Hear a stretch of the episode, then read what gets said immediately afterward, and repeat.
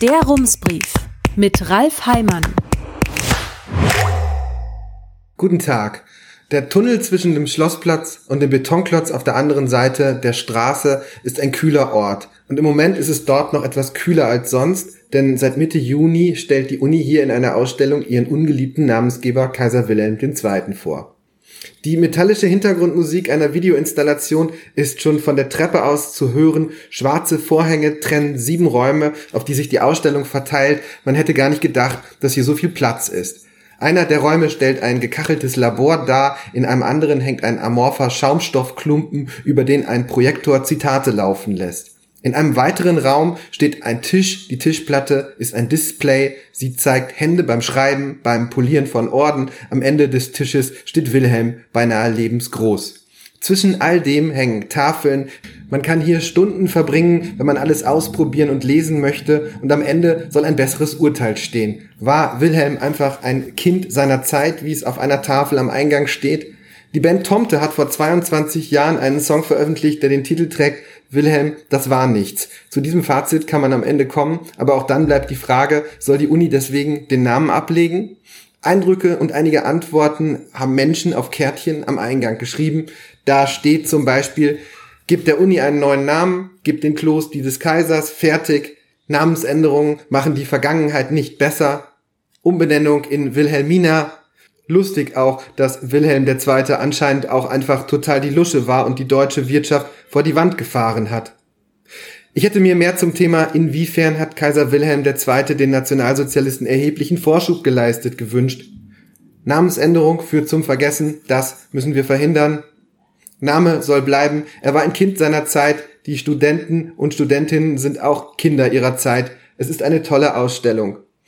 Ob die Uni ihren Namen behält, sollte sich eigentlich schon in diesem Jahr entscheiden, das verschiebt sich durch Corona alles ein bisschen voraussichtlich aufs nächste Jahr. Die Ausstellung, die eigentlich auch schon früher zu sehen sein sollte, läuft noch bis zum 7. August. Geöffnet ist sie tagsüber zwischen 10 und 18 Uhr.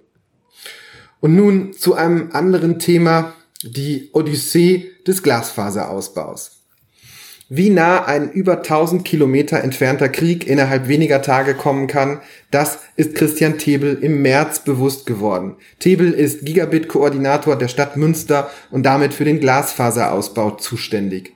Der geht ohnehin schon langsamer voran, als man sich das wünschen würde, aber dann meldete sich kurz nach Kriegsbeginn auch noch eine der beauftragten Tiefbaufirmen, um mitzuteilen, sie könne ihren Auftrag leider nicht erfüllen. Die Mitarbeiter müssten in den Krieg. In solchen Momenten erscheint der Glasfaserausbau in Münster nicht mehr ganz so wichtig, doch das ändert nichts am Zeitplan und die Version vom Juni vor einem Jahr, die noch immer auf der Website der Stadt steht, stimmt längst nicht mehr.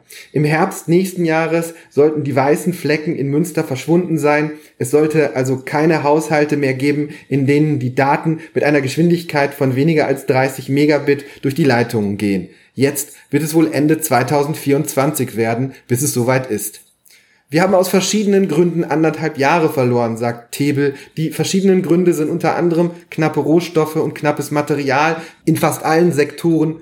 Durch Förderprogramme steigen die Preise, haben die Kritiker gesagt. Und so ist es gekommen, sagt Tebel. Vor allem Leerrohre seien schwer zu bekommen, weil Plastikgranulat knapp sei, wie auch Chips, Halbleiter und Glasfaserkabel.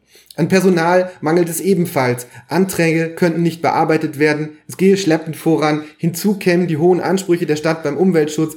Wir versuchen immer Lösungen zu finden, aber manchmal ist das schwer, sagt Tebel. Dann müssten sie mit den Trassen Bäume umkurven, um die Bäume nicht fällen zu müssen. Und als wäre das alles nicht genug, ist jetzt noch ein neues Hindernis aufgetaucht. Wir haben ein Problem mit den Kampfmitteln, sagt Tebel. In Münsters Süden hat man auf alten Luftaufnahmen Stellen entdeckt, an denen Blindgänger liegen oder liegen könnten. Das bedeutet, es gehen wieder Wochen verloren, vielleicht Monate. Und dann ist da noch das Geld. Das weiße Fleckenprogramm wird noch einmal deutlich teurer als anfangs gedacht. Ende vergangener Woche hat die Stadt ein Verwaltungspapier veröffentlicht, aus dem hervorgeht, dass die Kosten um 16,5 Millionen auf 49,5 Millionen Euro steigen werden. Das ist eigentlich eine gute Nachricht, denn es bedeutet, eine Förderung ist bewilligt worden. Die Stadt möchte die noch ausstehenden Gebiete nach neuen Vorgaben ausbauen, die der Bund vor zwei Jahren gemacht hat. Die Vorgaben sehen zum Beispiel zusätzliche Leerrohre vor, die später mit Kabeln befüllt werden. Das wird nötig sein, wenn der Mobilfunkstandard 5G und digitale Technologien in der sogenannten Smart City immer wichtiger werden. Um das möglich zu machen, geben Bund und Land noch einmal 14,9 Millionen Euro dazu. Der kleine Haken ist, die Stadt muss auch noch einmal Geld zuschießen, und zwar die Lücke zwischen Kosten und Förderung, 1,6 Millionen Euro. Bund und Land tragen zusammen 90 Prozent der Kosten, der Bund 50, das Land 40 Prozent. An der Stadt Münster bleiben die restlichen 10 Prozent hängen, insgesamt 5 Millionen Euro. Der Rat muss das alles Anfang September noch beschließen, aber man kann davon ausgehen, dass das passieren wird. Bis 2030 wollen die Stadtwerke ungefähr 3000 Kilometer Glasfaserleitungen im Boden haben. Das Weiße Fleckenprogramm macht davon nur einen Teil aus. Das reguläre Glasfasernetz bauen die Stadtwerke in Münster zusammen mit der Telekom aus. Man teilt sich die Arbeit, die Stadtwerke verlegen die Leitungen, die Telekom installiert die Netztechnik. Seit Mitte Juni schließen die Unternehmen über 2900 Haushalte am Neutor ans Glasfasernetz an. Nach Mauritz ist das das zweite Stadtviertel, das schnelles Internet bekommt. Fertig sein soll das Neutorviertel im März. Es ist ein kleiner Schritt in einem ambitionierten Plan. Bis in acht Jahren sollen 160.000 Haushalte in Münster über Glasfaseranschlüsse verfügen. Und wie sieht es mit den weißen Flecken aus? Ein großer Teil ist fertig, es geht aber nicht so schnell voran, wie wir uns das wünschen würden, sagt Christian Tebel. Vor vier Jahren gab es 2000 weiße Flecken im Stadtgebiet in Gremmendorf, Hiltrup Ost und der Innenstadt von Amelsbüren sind sie beseitigt. Jetzt sind die Außenbereiche dran. Wie es danach weitergehen wird, steht auf der Website der Stadt. Als nächstes steht Wolbeck auf dem Plan, im nächsten Jahr Ruxel, Albachten, Handorf und Körde. 2024 kommen Sprakel, Gimte, Kinderhaus, Zentrum Nord und Gimte. Alles fertig ist dann aber immer noch nicht. Es bleiben die sogenannten grauen Flecken. Alle Adressen mit einer Durchsatzrate von weniger als 100 Megabit pro Sekunde. Damit auch diese Punkte von der Karte verschwinden, muss die Stadt sich um eine neue Förderung bemühen. Die Informationen dazu, wie dieses Programm aussehen wird, hat der Bund erst vor wenigen Tagen eröffnet. Herzliche Grüße, Ralf Heimann. Rums, neuer Journalismus für Münster.